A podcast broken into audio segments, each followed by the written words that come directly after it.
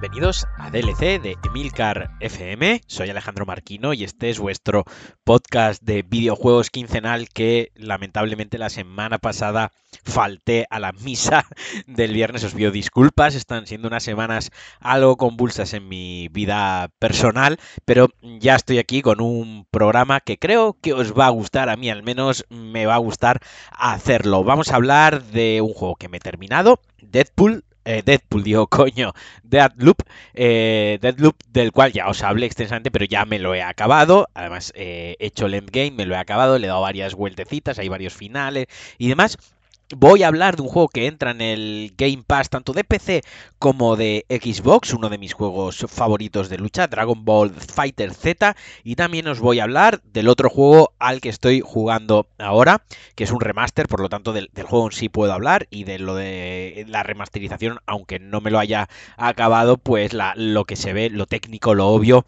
salta a la vista a las pocas horas de juego, que es Alan Wake. Así que Vamos a empezar por eh, Deathloop. Es un juego que os intenté vender a comisión cero porque yo no me llevo nada más que vuestra alegría, vuestra satisfacción y, que viváis una gran experiencia.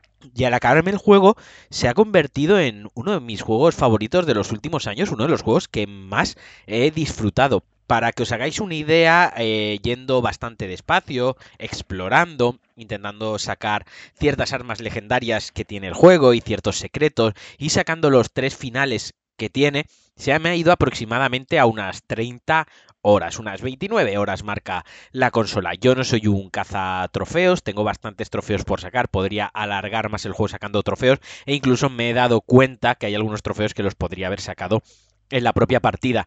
Pero a mí no me gusta nada lo.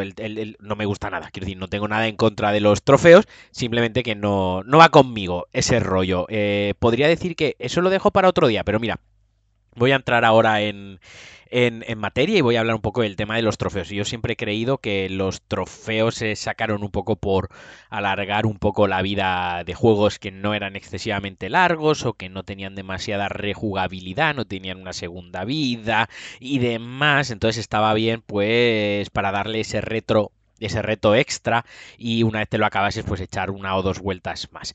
Partiendo de esa base, pues esto es como todo, hay gente, hay personas que, los coleccionables les obsesiona y les encanta sacar trofeos tanto en Xbox eh, con los puntos como, como en PlayStation que se llaman trofeos como tal, sacarse los platinos y demás, y auténticos cazatrofeos que tienen barbaridades de, platinos y algunos que son unas auténticas locuras. Yo en parte eso lo admiro por el tesón, la paciencia que hay que tener, pero sí que es una cosa que a mí desde luego no me interesa para nada. Tanto es así que yo tengo desactivada la opción en la consola de que me avise cuando gano un trofeo. O sea, ni siquiera me importa si he ganado un trofeo o no. De hecho, cuando formateo la consola, la tengo nueva o cualquier historia y me salta un trofeo, hasta me molesta en la experiencia, ¿no? Coño, si estoy viendo una cinemática porque he acabado el juego y de repente arriba el trofeito de que me ha acabado el juego, me, me corta el rollo, ¿no? No me interesa el trofeo. Dicho esto, solo tengo un platino que es el God of War de 2018, y me saqué el platino casi, eh, casi no, me saqué el platino sin darme cuenta, porque empecé a hacer coleccionables, empecé a hacer todo lo que tenía el juego, lo quería exprimir a tope, y cuando me di cuenta tenía el platino, y otro que creo que me queda como dos trofeos para conseguir el platino es el Spider-Man de Insomniac, porque también me obsesioné mucho con, con ese juego. Pero vaya, Dicho esto, eh, Deathloop, como os digo, es un juego muy lineal. Eh, tras esa apariencia de roguelite o de juego de mundo semiabierto que podías elegir qué hacer diferentes horas del día, los mapas y los enemigos cambiaban, eso es cierto, depende cuando eh, mm, visitas una ubicación pues hay ciertos eventos que han cambiado, la ubicación de los enemigos, las armas que puedes encontrar. Hay, por ejemplo, cajas fuertes que solo se puede. El código lo consigues por la mañana, pero la caja fuerte la abres por la noche. Pero quitando de eso, es un juego totalmente lineal y que te lleva muy de la mano, más de lo que aparenta, pero me gusta mucho cómo está, cómo te engaña para no darte esa sensación. Y la recta final del juego, una vez desentrañas el puzzle, es una auténtica delicia, es un auténtico gustazo. El lore del juego, lo que es la historia, es súper profundo, más de lo que aparenta, es una más allá de esa historia de ciencia ficción eh, retrofuturista ambiental los años 70 de bucles temporales que ya de ya per se mola mucho, tiene mucha amiga, hay mucha nota, mucho audio, si consigues desentrañarlo todo y darle una estructura en tu mente a todo lo que ha pasado en Black Reef, eh, la historia es alucinante, ojalá me hiciesen una serie de animación o me hiciesen una película, el sentido del humor es la tónica general del juego, es divertidísimo, es que tiene sentido del humor hasta para matar, eh, qué juego a día de hoy es le da ese toque de humor al, al, matar y no lo convierte como algo sádico, ¿no? Eh, está muy bien. Entonces, solo tengo buenas palabras para el juego, me ha encantado, un diseño de niveles espectacular, un diseño artístico aún mejor, unos personajes súper, súper carismáticos que los voy a recordar con mogollón, mogollón de cariño y una historia que me, que me ha calado.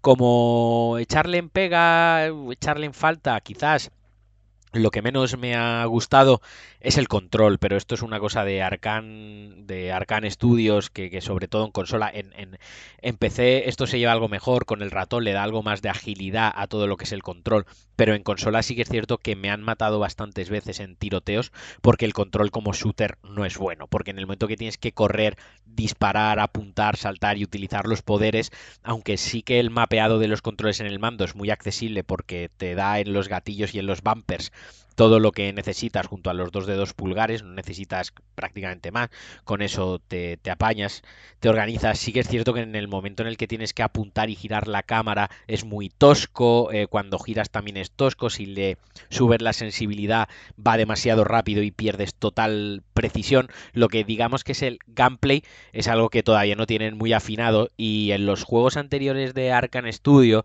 tanto en Dishonored como en Prey, esto se lleva algo mejor porque eran juegos.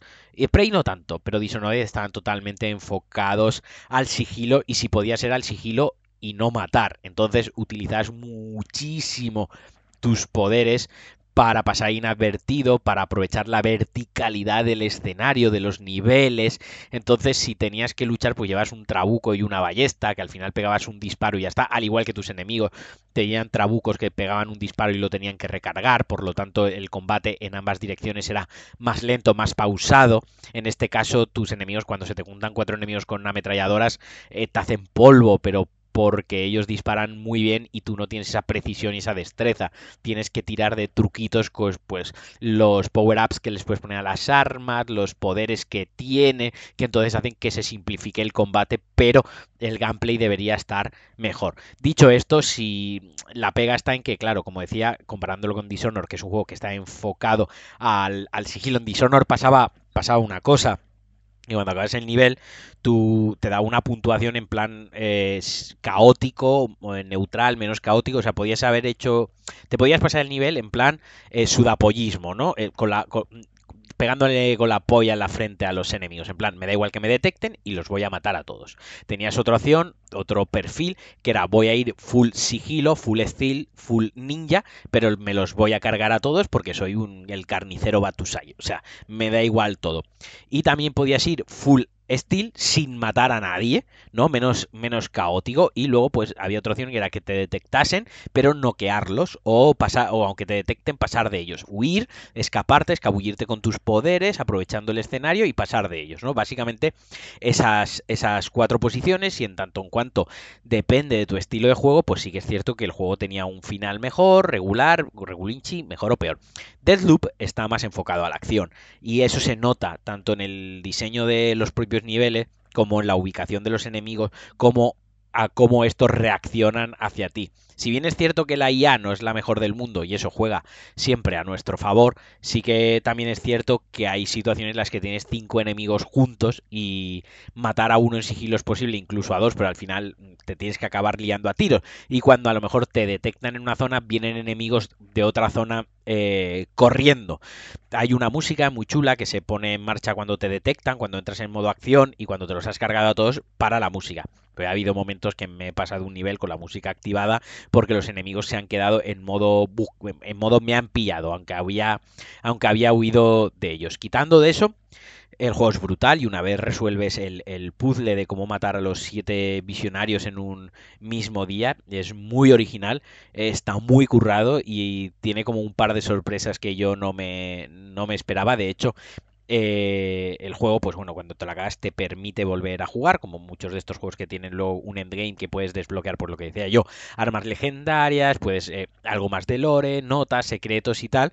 Y una de las cosas que intenté fue eh, hacer el, el loop el día matar a los siete visionarios, acabar con el loop lo más rápido posible, me cronometré y en 8 minutos conseguí hacerlo. O sea, es una cosa bastante guay como reto personal decir, venga, va, voy a hacer esto folladísimo. Iba corriendo en plan, me detectaban enemigos, me daba igual, usaba la invisibilidad o usaba el, shift que se llama en el juego, que es como el teletransporte, saltando, eh, apuntando y disparando muy rápido, en plan, me voy a pasar esto lo más rápido posible, voy y vuelvo. Así que nada, mm, me lo he pasado muy bien con el juego, no se lo recomendaría a todo el mundo, creo que es un juego que no es para todo el mundo por, por las peculiaridades que digo del, del, sistema de combate, del diseño de niveles, de la exigencia a veces del sigilo y de repente el, tener que luchar y, que te tiene que molar un poco lo que es el, rollo de los poderes y no darle tanta importancia a las armas, que no sean realistas, que te da igual que el arma sea moradita, te dé igual ciertas cosas, eh, te da igual que los enemigos vayan medio desnudos o vayan pintados o vayan, no sé, es, jugar un poco con todo eso. Por, por, eso digo que es un juego que me encantaría que lo jugase todo el mundo, pero creo que no es un juego para todo el mundo y me da pena porque tampoco sé qué tal va a vender.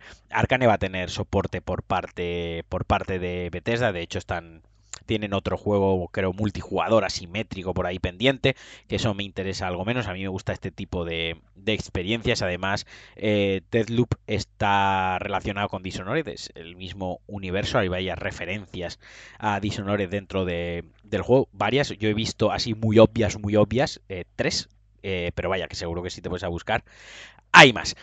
Y bueno, hasta aquí el, el, post-análisis de Deadloop. Me ha gustado mucho. Supongo que es un juego que lo meterán en el Game Pass porque pertenece a Bethesda. De momento es exclusiva de PlayStation 5, de, de Sony y de PC. Pero vaya, esto es cuestión de tiempo que, que, al final, como es de Bethesda y la compró Microsoft, bla, bla, bla, esto que ya os lo sabéis muy bien, pues acabe, acabe en el Pass antes o después y todos lo podáis disfrutar y si no es un juego que va a bajar muy rápido de precio, tanto nuevo como en tiendas de segunda mano que no voy a nombrar porque no me patrocinan, pero como es un juego que te lo acabas, le das tres o cuatro vueltas al endgame y, y ya está, pues supongo que, que la vida útil en manos de un usuario pues no será muy larga.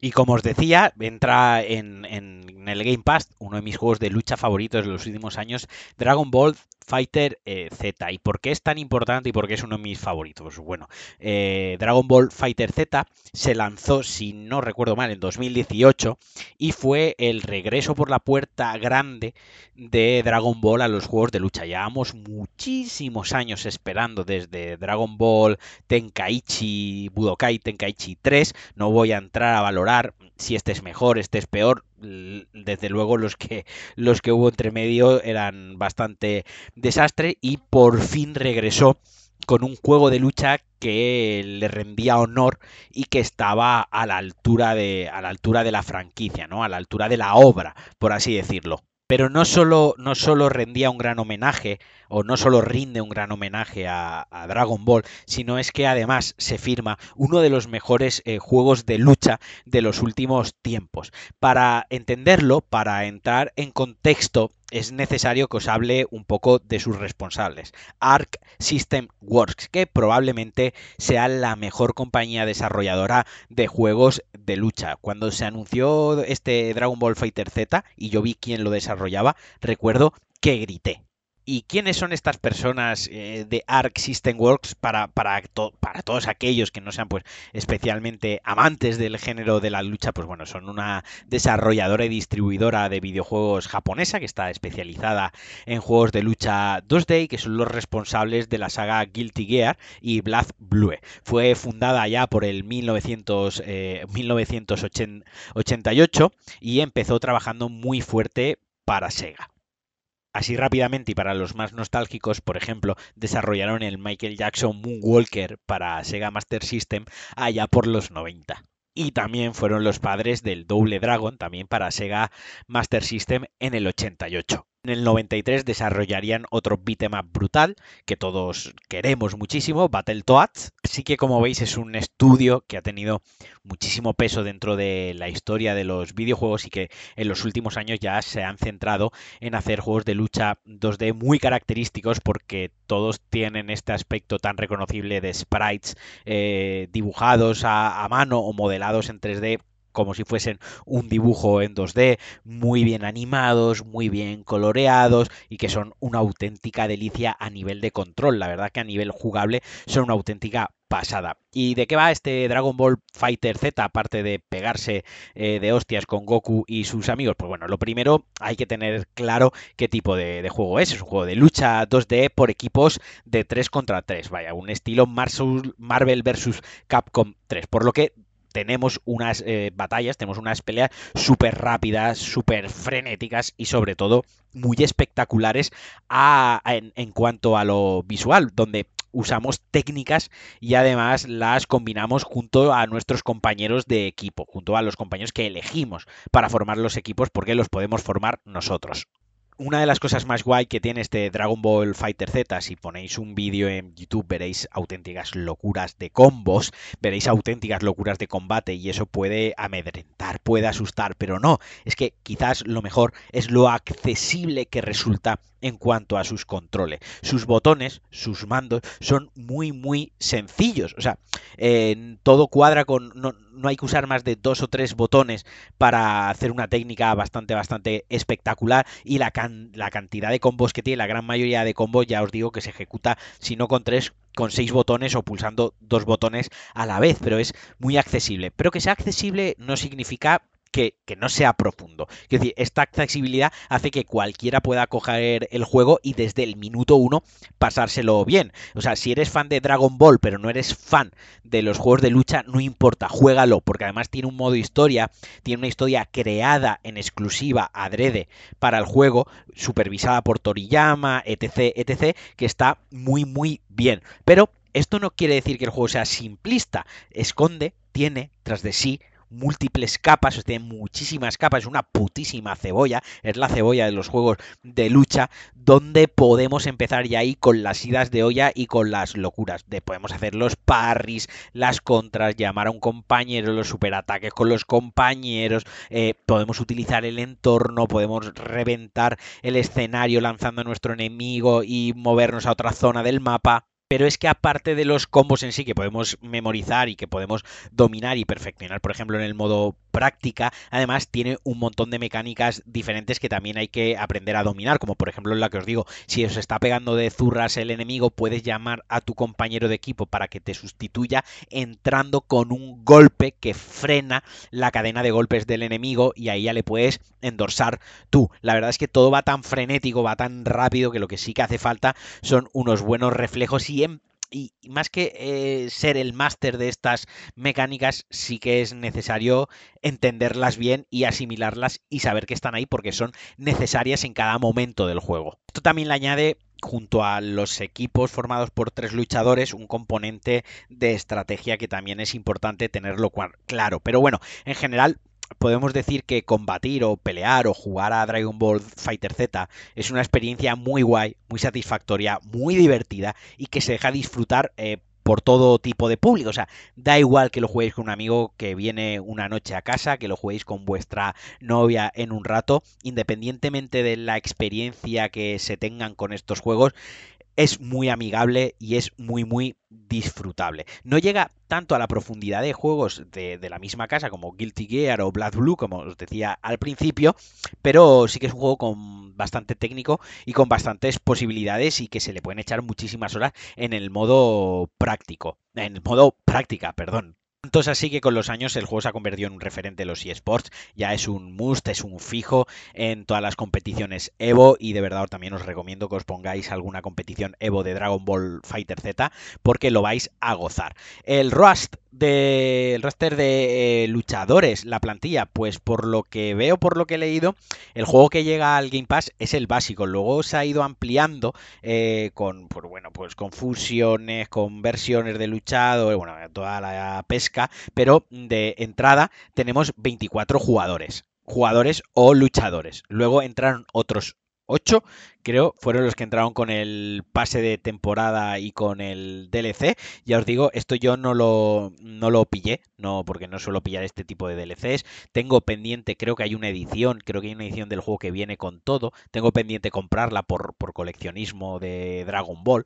Pero más allá de eso, yo jugué con la plantilla original y la verdad es que era bastante variada y estaba bastante bien y no se me antojaba corta ni repetitiva porque había personajes o hay personajes para todos los gustos y todos ellos tienen algo diferente que ofrecernos a nivel eh, jugable y que los diferencia mm, del resto. A lo mejor hay algún, eh, algún personaje eh, que sirve más para, para, el zoneo, ¿no? El zoneo para luchar de cerca, otro más de lejos, otro que combina mejor con los, con los compañeros y sobre todo, lo mejor de todo es que Yamcha puede ganar putas peleas. O sea, yo me he ganado mogollón de peleas con Yamcha y ya era hora que pudiésemos hacer justicia con Yamcha, que siempre recibía palos como un desgraciado y es el putísimo amo.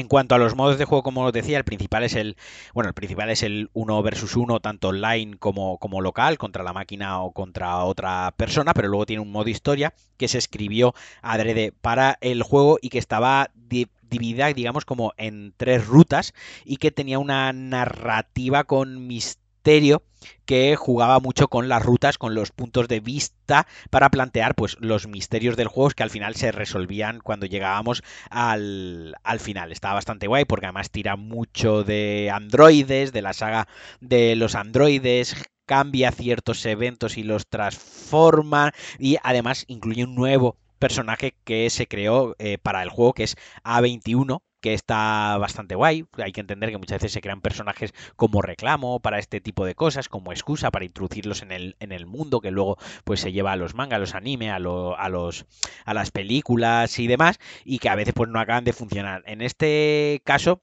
a mí me, a mí me gustó. Eh, lo que una cosa que también mola es que se han molestado, se han molestado en justificar a nivel argumental la propia jugabilidad del juego. Quiero decir, el que puedas eh, elegir compañeros y que formes equipos. O sea, que está bastante, bastante chulo. Y luego, pues ya tiene otros modos, como eh, pues os decía, el modo arcade me suena. Tenía un modo de entrenamiento, modo desafío, el modo tutorial, que ahí pues no es como un entrenamiento, pero guiado. Y luego el modo torneo y luego los modos online.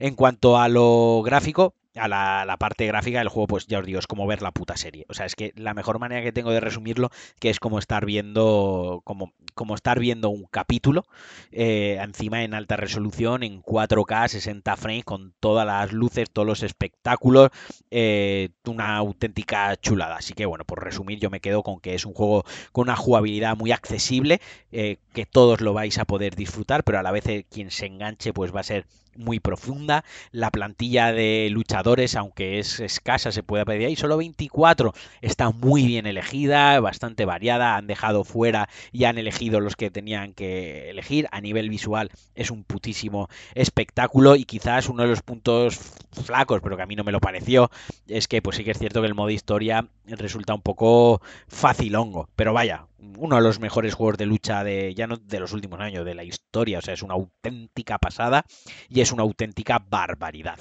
Y ahora toca Alan Wake, como os dije, se lanzó hace poquito la remasterización para Play 5, para Xbox Series X, pues que trae lo típico, que si los 60 frames, que si mejores texturas, mejor iluminación, se han mejorado un poquitín las animaciones, la resolución, bla, bla, bla, lo que suelen traer estas cositas. No se han tocado las animaciones eh, y ni la jugabilidad, lo que hace que se antoje un poquitín tosco, pero ahora entraremos en ello. Pero bueno, para empezar, Alan Wake es un juego de acción en tercera persona, un thriller de terror psicológico, porque podría bien, bien podría estar escrito por Stephen King, desarrollado por eh, Redemi Entertainment y que fue publicado por Microsoft Studios originalmente para 360 y para Windows. La historia se centra en un novelista de terror, en Alan Wake, que tiene como un bloqueo mental que le impide escribir. Su novia le organiza unas pequeñas vacaciones en una ciudad, en un pueblecito ficticio del interior de los Estados Unidos. Perdonad por la voz,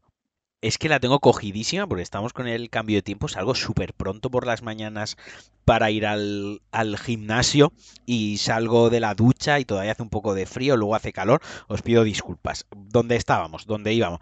Un novelista de terror que sufre un bloqueo creativo hasta aquí bastante manido en el cine y en la propia literatura y su novia pues le alquila una cabañita para los dos bastante guay en una ciudad en un pueblo ficticio de Washington ¿no? Ahí tiene con muchísimo encanto y cuando llegan allí pues pasan cosas hay un misterio. Eh, un misterio en el que no voy a entrar porque es spoiler y aunque es un juego de 2010, es un juego que tiene 11 años, pues como acaban de lanzar el remaster y muchos no lo habréis jugado, pues tampoco os quiero hacer spoiler. Pero la verdad que si habéis visto cine de terror psicológico, thriller, como os digo, de Stephen King, de, este estilo, pues os podéis hacer un poquitín a la, a la idea. Una cosa muy guay que tiene Alan Wake es que está, tiene una estructura muy similar muy parecida a una serie de, de, televisión con episodios que marcan los giros en la trama, que marcan el suspense y los cliffhangers.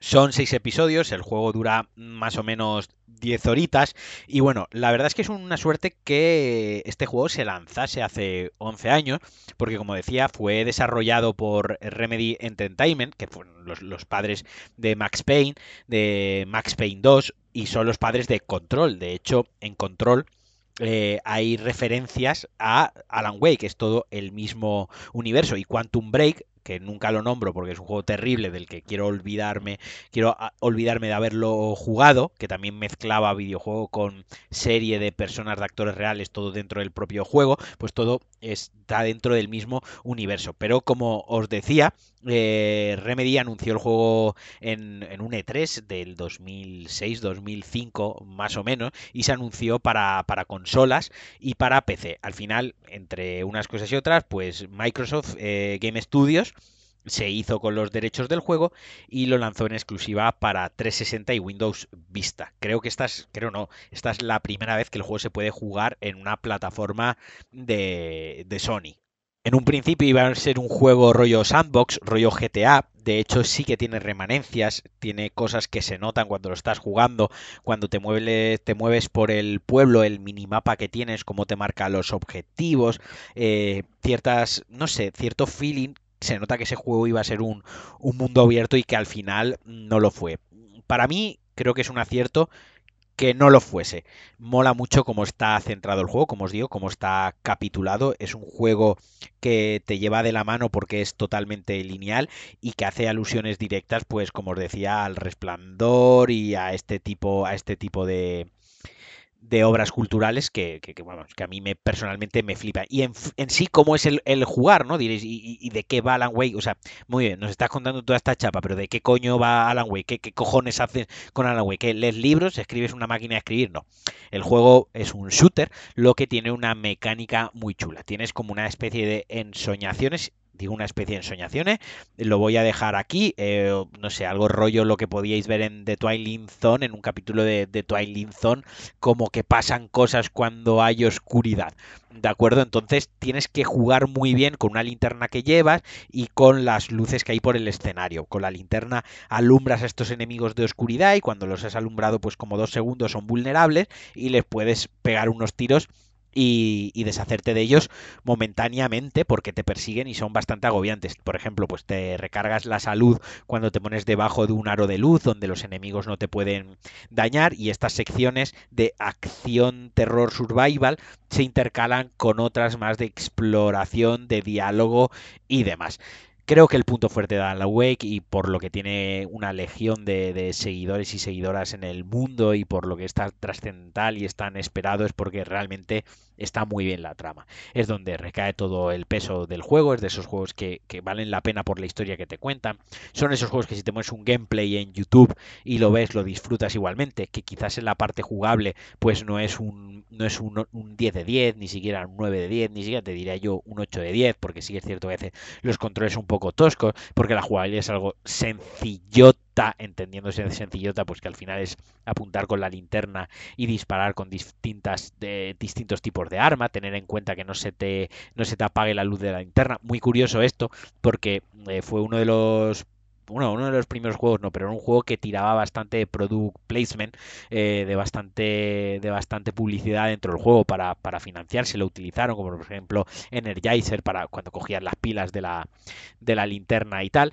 Y que para quien no lo haya jugado, pues este remaster es una muy buena oportunidad, porque además sale a precio reducido, sale a 30 euros, se ve muy bien, funciona muy bien, y e insisto en ello, es una muy buena oportunidad para jugar a la historia. Quien no se quiera gastar el dinero, esto también es carne de cañón del, Game Pass. O sea, esto probablemente en dos, tres, en cuatro meses tengamos el, Game Pass. Pero vaya, si os mola Stephen King, si os mola Resplandor, si os mola Twin Peaks, si os mola Alfred Hitchcock, si os mola The Twilight Zone, jugadlo porque merece la pena, porque es como una oda, es un homenaje, es como todas esas obras, esas referencias, estar jugándolas y estar hechas en videojuego. Y bueno, hasta aquí el DLC de hoy, porque ya me estoy quedando de, sin voz y sin energía. Espero que os haya gustado, espero que os haya no sé, que os entren ganas de jugar tanto a Deadloop como a Dragon Ball Fighter Z como a Alan Wake. Os mando un abrazote muy fuerte a todas y a todos. Os quiero muchísimo. Ya sabéis, me podéis seguir en Twitter, me podéis dejar reseñas, valoraciones, me podéis escribir. Y si me queréis apoyar, podéis hacerlo en patreon.com barra Alejandro Marquino. Así que, como siempre, un abrazo muy fuerte. Me despido de vosotros. Hasta la próxima y adiós.